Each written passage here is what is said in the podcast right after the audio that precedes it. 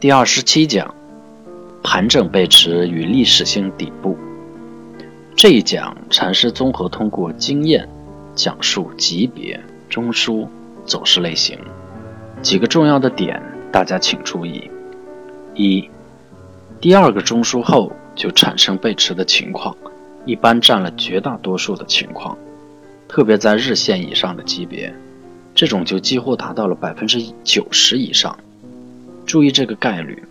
因此，如果一个日线以上级别的第二个中枢，就要密切关注背驰的出现。也就是说，出现第一个日线中枢后，就开始密切考虑做多。而在小级别中，例如一分钟的情况下，这种比例要小一点，但也是占大多数的。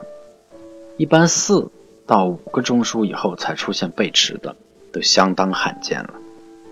其实从这一点，你完全可以设定自己的入场计划，因为单就概率来说，第二个中枢后入场就可以在百分之五十以上，甚至更高。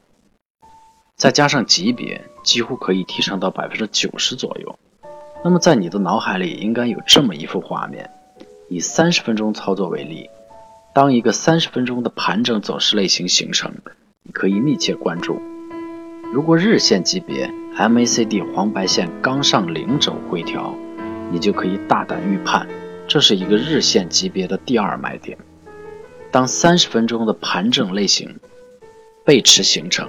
也就是五分钟的下跌走势破了三十分钟中枢后形成背驰，可以大胆介入，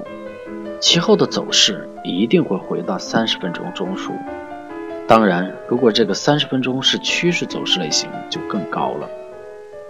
建议选择三十分钟趋势进行操作，这在《缠论中小资金的高效买卖法》一讲中有详细的解释。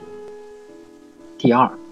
缠中设禅精确大转折点寻找程序定理，某大级别的转折点可以通过不同级别背驰段的逐渐收缩范围而确定。换言之，某大级别的转折点，先找到其背驰段。然后在次级别图里找出相应背驰段在次级别里的背驰段，将该过程反复进行下去，直到最低级别，相应的转折点就在该级别背驰段确定的范围内。有关级别，给大家介绍一个好的方法，大家去感受。以日线为例，你可以观察一个由下而上的反转，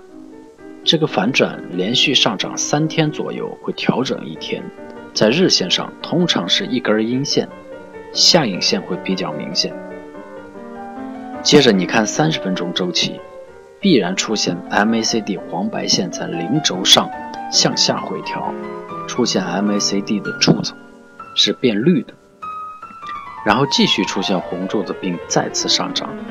而这在日线上就看不到绿柱子，只能看到一个很小的向下挖的特征，而下一次上涨。如果不能显著超过第一段的力度和强度以及幅度，基本就要回到第一个中枢内了。反之，就会形成第二个中枢。